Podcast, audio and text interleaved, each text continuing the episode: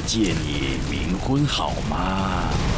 我一个朋友呢去垦丁的时候，他们呢就是一群人包了一栋民宿，然后呢那个民宿也很贴心，想说你包一整栋的话，我还付一个小管家，就是你们白天有什么需要，或者是晚上半夜有什么事情，都可以打给这个小管家，随抠随到。那我朋友去住了之后呢，他们就住了第一天、第二天，就发现小管家很年轻，这个小管家叫做阿成，然后呢他真的是为了赚钱随抠随到。等到第三天的时候。那天早上，我朋友从他的民宿走出来，就看到阿成啊，在民宿前面的小空地呢，在弄摩托车。嗯，走过去一看，哦，在修理车哎，他就问阿成说：“这是你的车吗？”阿成就说：“啊，没有，这是我去回收来的，有一些是故障的，然后把它修一修，整理整理，可以用的零件都拆出来。那如果可以把它卖掉，或是把它组合成好的车子的话，所以可以赚一条外快。”第四天呢，他们决定要去远一点的地方。在垦丁租摩托车是很稀松平常的事。那他们去租的时候发现啊，这天假日，他们有八个人需要四台 auto bike，可是呢，问来问去只接到了三台。那三台正在想说那怎么办怎么办？突然想到啊，阿成有修理摩托车，会不会他有摩托车是刚好可以空下来？打电话回去，阿成说有，我那天修好的摩托车啊，还没交车。如果你们要坐的话，我可以借给你们。所以呢，他们就骑着摩托车出去玩了一整天。等到傍晚的时候呢，大家看到那个海边的夕阳很美。然后呢，他们就从海边一路走走走。然后等到呃快要上山坡的时候，微风徐徐吹来。那我那个朋友呢，四台摩托车，他是最后一台。然后呢，他后面载了一个小小姐。重点是他这摩托车就是阿成的摩托车。嗯。他骑骑骑呢，然后上了那个山坡，海风徐徐吹来，他后面就听到哈哈哈的声音。哎，有这么好玩，这么好笑吗？是什么东西？他就转头问那女孩子说：“哎，你是在笑什么东西？这么有趣啊？”那女生说：“嗯，我我我没有笑，哎，啊，你没有笑，哦。”然后我朋友呢就又默默的骑，然后他一样是骑在最后一台，然后等到下了山坡，快要进那个市区的时候，遇到红绿灯，他又停，又听到哈哈哈笑得很开心的女生的声音，他就想说：“哎，红灯哎！”他就停下来，转过去直接问他：“你到底？”你到底在笑什么？这么有趣的事情，你要不要跟我讲一下？就那女生呢，脸色发白，跟他说：“呃，我刚刚没有笑。”啊，你没有笑？哦，可能我听错了吧？他就跟着车队一路骑骑骑骑回民宿。那年轻人嘛，在民宿的晚上，大家就买了一堆好吃的东西，然后买啤酒，坐在那个客厅聊天打屁。突然，他下午载的那女孩子说：“啊，我有点不舒服，可能要先回房间休息啊。”哎呦，然后呢，大概没多想，就让那女生先回去了。结果过了大概半个多小时，换我的朋友说他也头蛮晕的。哎呦，他呢就从民宿的大厅，然后往楼上上了楼梯，然后转进去，他是第二间房间。二话不说就躺在床上，在床上呢就翻来覆去，想说哦怎么这么累啊？原来骑摩托车这么累。然后突然就听到楼下的笑声一阵一阵传上来，很大声。然后我朋友呢闭着眼睛听听听，就突然听到哎呵呵呵。下午骑摩托车的声音又出现嘞，嗯，哎，难道那个女孩子她是那个也在楼下吗？她下来了，她可能身体不舒服，好，她突然听到从她的后面传来，呵呵呵，是我啦！我的朋友一听，从床上整个弹起来，然后他马上就开灯，一看，床头什么都没有，旁边也没有人，然后呢，他马上开了门去看隔壁间，隔壁间门是开的，没有人上来，大家都还在楼下聊天，突然在思考说，突然肚子好痛。他一急就冲厕所，上了厕所之后呢，洗了脸，然后洗完脸之后呢，就站在镜子前面，对着镜子吐气啊，是听错了，听错了。当他眼睛张开，讲完两次听错了之后呢，他突然发现镜子里的自己有两条白白的从胸口在前面交叉，哇！他整个低头就看到那白白的，好像有人从后面抱住他一样。他马上转头，没有人，然后马上门打开，冲了冲去楼下。然后冲到楼下之后坐下来，然后大家说：“哎，你是做噩梦是？”然后我那朋友说：“呃，对对对对，我做噩梦，喝酒喝酒喝酒。”啊，我朋友嘛，二话不说，酒拿起来就开始搬，一个晚上硬灌，然后灌到天亮。哦，他想说应该是他自己的错觉吧，因为后来坐在客厅的时候完全没有事情。嗯嗯。然后呢，隔天一大早点人数，发现哎，昨天我站的那女生怎么还没有下来？嗯，就上去。门一打开，哇靠！那房间超冷的，大家都吓傻了，想说赶快关冷气，一看冷气没有开，赶快过去叫那女生说我们要起床了，要出去玩。就一摸那女生全身发烫，发烧，大家想说怎么办？怎么办？然后赶快二话不说打给阿成，阿成马上就来了。然后一来之后呢，看到女生在发烧，然后发现房间很冷，脸就拉下来。他就说，不然我们呃送医院之前，先去庙里拜拜一下好了。然后那庙呢，蛮香火蛮旺盛，但不是很大间。然后一进去呢，就一个阿北，很像是庙公的阿北，就走过来说：“这个女孩子怎么了？”大家就把情况跟这个阿北解释。解释完之后呢，就把这女孩子啊放到那个神桌前面。阿北就开始做法念经啊，然后呢修壶啊。说也奇怪，阿北做了一次法之后没多久，那女孩子就从那个神桌前面缓缓的坐起来，醒过来。大家就问她怎么了，她说没有啊，我就一直在做噩梦啊。哦，怎么会做噩梦？大家还在关心那女孩子的时候，突然那个阿伯庙公阿伯拿了一条红线，走到了我朋友面前，跟我朋友说：“好，那你现在拿把剪刀把这个红线也剪断。”嗯我那朋友一头雾水，为什么我要剪呢？啊，那既然庙公这样说，他也就剪了。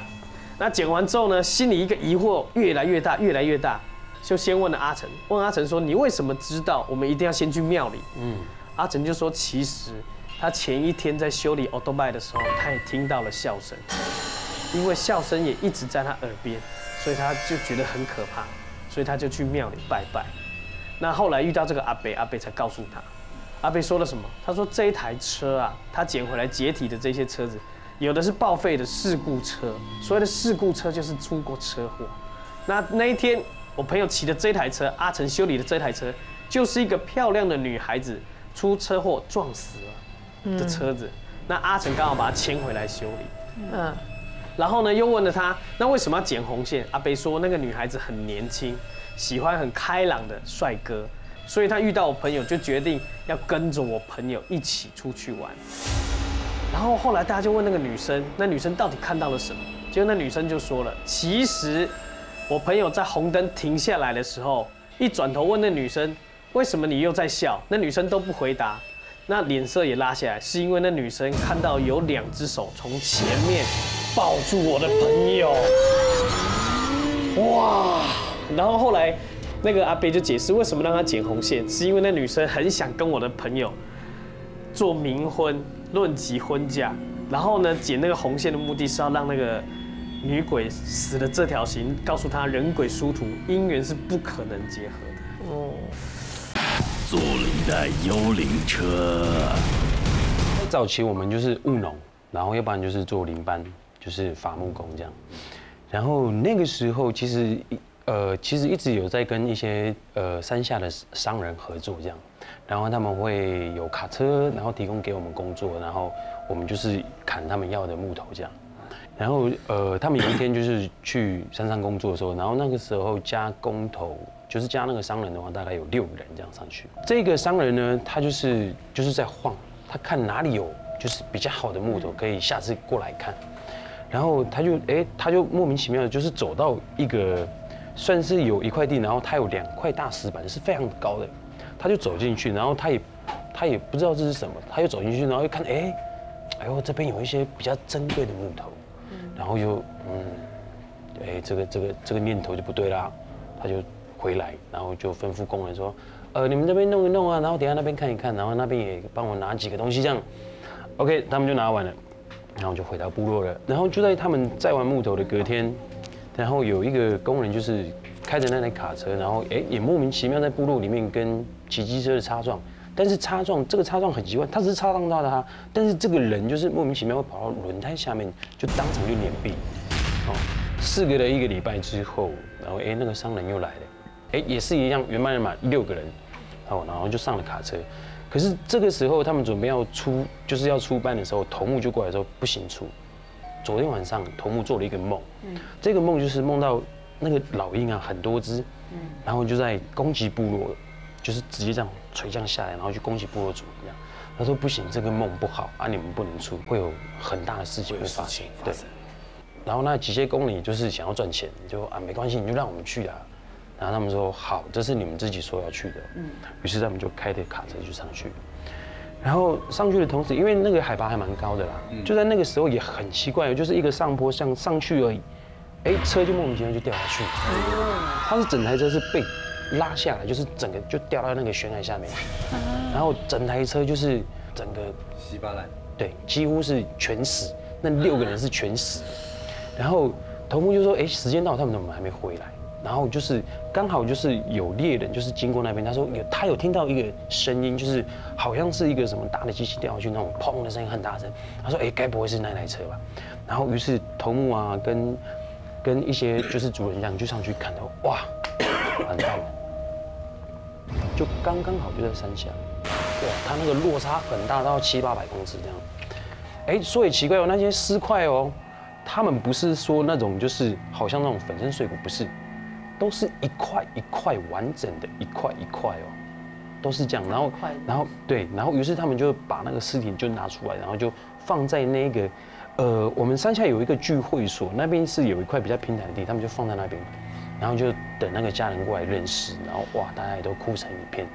啊，那个祭司就说，可能明天我们要去去那个山上去看一下，因为那边曾经有一块祖灵地，就在那边很大一块，那个是我们自己也都不敢上去的地方。好，因为因为不打扰他们，就是给他们休息的地方。对，可是当天哦，当天发生事情的晚上，那个车回来了，从山下回来，开回来，然后车上六个人都在哦，然后笑嘻嘻在那边玩，在那边闹，把车开回来，绕整个部落，他就一直在绕，一直在绕，不行不行，这个赶快明天一大早就要上山了，然后于是他就带了祭司这样。然后上去到那个主林地，他一进去，他就看到那个，就是他有两个石碑，那个那个石碑门，那其实是我们大门，他就走进去，然后看，然后去找东西，哎，果真有几颗木头是被砍走的，好，就下去问说，你们有没有偷拿木头？然后其实其他那些工人是其实都不知情的，然后于是到那个商人的家里面，果真看到有木头。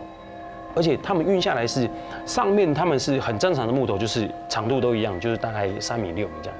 可是他们就藏在里面一块一块的那种块木，有没有？它是锯成一小块一小块，是可能是人家要拿过来做茶几用的，他偷拿了。然后于是呢，他们上去问的结果是，祖灵跟他们讲说不行。